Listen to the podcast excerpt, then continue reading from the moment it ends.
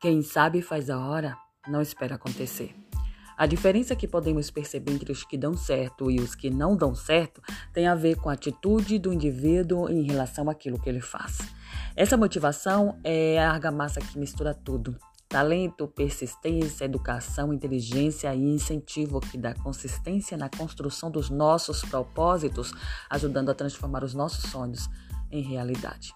No livro do autor Alejandro Bolon, A Arte de Saber Viver, ele faz a seguinte reflexão sobre o dia a dia das pessoas. A vida vai lhe dar de volta o que você deu a ela.